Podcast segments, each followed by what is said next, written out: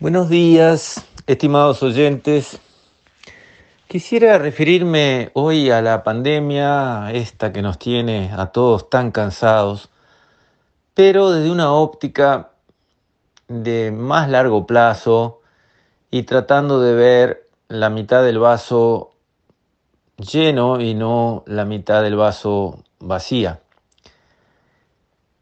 Creo que tenemos que en el fondo agradecer a esta pandemia que nos ha llegado y complicado tanto. Y ustedes dirán, ¿y, cómo agradecer? Una economía devastada, miles de muertos que podrían haber vivido algunos años más. ¿Cómo agradecer un evento tan negativo y tan trágico? Y yo creo que hay que mirar también, aunque es cierto que todo eso es verdad, y que los golpes han sido durísimos y que para algunos, los que han perdido un familiar muy querido y todavía en las circunstancias espantosas de ni siquiera poderse despedir y la persona tener que vivir una agonía horrible porque no poder respirar debe ser de las peores formas de morir y además solo, no, no poder ser asistido, atendido, acompañado en sus últimos tiempos por los seres queridos. Qué final más triste. Entonces, por supuesto que esta pandemia tiene connotaciones terribles. Es evidente para todos y en mayor o menor medida todos los sentimos así. Pero más allá de esa realidad, creo que hay que agradecer la lección que esta pandemia nos da. Y la lección tiene varias capas. Una parte de la lección va directamente a lo que es la parte sanitaria. No puede ser que la ciencia humana, a los niveles a los que ha llegado, no tenga mejores defensas en materia sanitaria para la humanidad. Hay que reorientar las investigaciones, los estudios, las prioridades.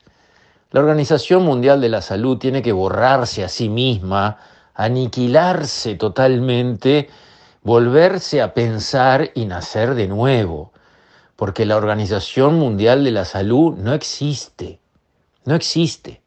Y si existe, es negativa. Entonces, un primer plano es la parte sanitaria necesitamos reorientar los esfuerzos de la investigación mundial hacia una cuestión vital, pero vital, vital para la humanidad. ¿Y por qué? Porque esta pandemia, que en un rato se llevó todo el planeta, contagió a todo el planeta en un rato, en el fondo, a nivel de la humanidad, es benévola. Muere el 1% de las personas infestadas, algo así. Y si la próxima pandemia fuese como eran las pandemias de hace 100 años y se llevaran el 50% de la población? Y esta pandemia, a Dios gracias, básicamente no ha golpeado en los niños y los adolescentes. Y si la próxima pandemia fuese al revés y liquidara a los más jóvenes de la población, ¿qué sería de nosotros cuando la humanidad enfrentara una pandemia donde se infestaran rápidamente todos y el 50% se muriera? ¿Y eso no es posible? Es posible. Y por eso hay que agradecer. Esta pandemia es un aviso, entre comillas, barato de lo que nos puede pasar. Una cachetada fuerte y dolorosa, pero una cachetada, no un tiro en la cabeza. Una cachetada para la humanidad que tiene que hacer pensar a los líderes mundiales, a los gobiernos, a los tomadores de decisiones, a las instituciones internacionales y nacionales, cuáles son las prioridades. y obviamente las teníamos puestas en cualquier lado. Esta pandemia nos lo demuestra de una manera dura, dolorosa, sí, pero dándonos una lección, entre comillas, barata en términos de números de muertos a nivel mundial. Después, también hay otra lección, otra capa dentro de las lecciones que esta pandemia trae. Y esa capa se refiere a la necesidad de ser humildes. Muchas personas han dejado atrás la humildad, la humildad profesional. Economistas y financistas creen que ya lo entendieron todo, que pueden resolver cualquier problema económico, que ya están atrás de nosotros los eventos que podían hundir la economía. ¿Cómo?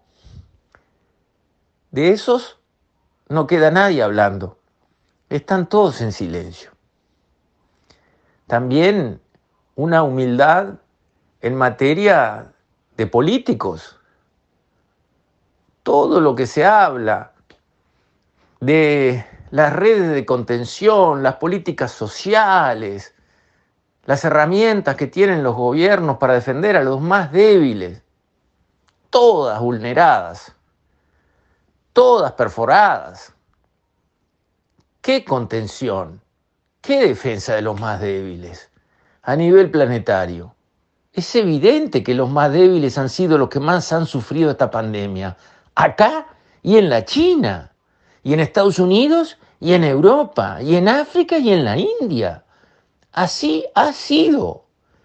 Entonces, ¿no cabe un rediseño también del tema de las políticas, el músculo que se dan los gobiernos para atender los problemas. ¿Está bien? ¿Es lo que tenemos que tener? ¿Hemos gastado los recursos en lo que los tenemos que gastar? ¿Hemos acumulado las reservas que tenemos que acumular para ir al rescate en situaciones extremas como esta de los que realmente lo precisan? Son muchas preguntas. Pero son preguntas que caben. Son preguntas lógicas, razonables, sensatas, importantes. Son preguntas de fondo, que solamente no las querrán enfrentar y contestar los que son muy superficiales. Los que se preocupan de verdad porque las cosas sean bien hechas, estas preguntas las tienen que tener escritas en un papel en su escritorio y pensarlas todos los días y decir qué barbaridad, qué barbaridad. ¡Qué barbaridad! ¿Cómo esta pandemia nos encontró desnudos frente a una realidad tan grave, que se vino de golpe, que no la vimos venir, que no estábamos preparados, no teníamos músculo, no teníamos reservas, no teníamos lo necesario para enfrentar algo así? ¿Y esta va a ser la última pandemia? A ver, ¿alguna opinión? ¿Esta es la última pandemia? ¿No viene otra nunca más? ¿O puede venir otra peor dentro de dos años? o dentro de 20 o dentro de 50. Pero las respuestas tienen que estar preparadas para cuando suceda, sea dentro de dos años, dentro de 20 o dentro de 50. No podemos actuar, como dice el viejo dicho, como el granjero que no repara su techo que se gotea cuando llueve porque no puede y tampoco lo repara cuando hace sol porque no lo necesita. No, así no. Así no se hace. Eso no es el nivel de un estadista que debe conducir a, a, su nación. Tenemos que aprovechar esta pandemia como una buena y relativamente muy barata lección. Con esto, estimados oyentes, me despido. Hasta mañana, si Dios quiere.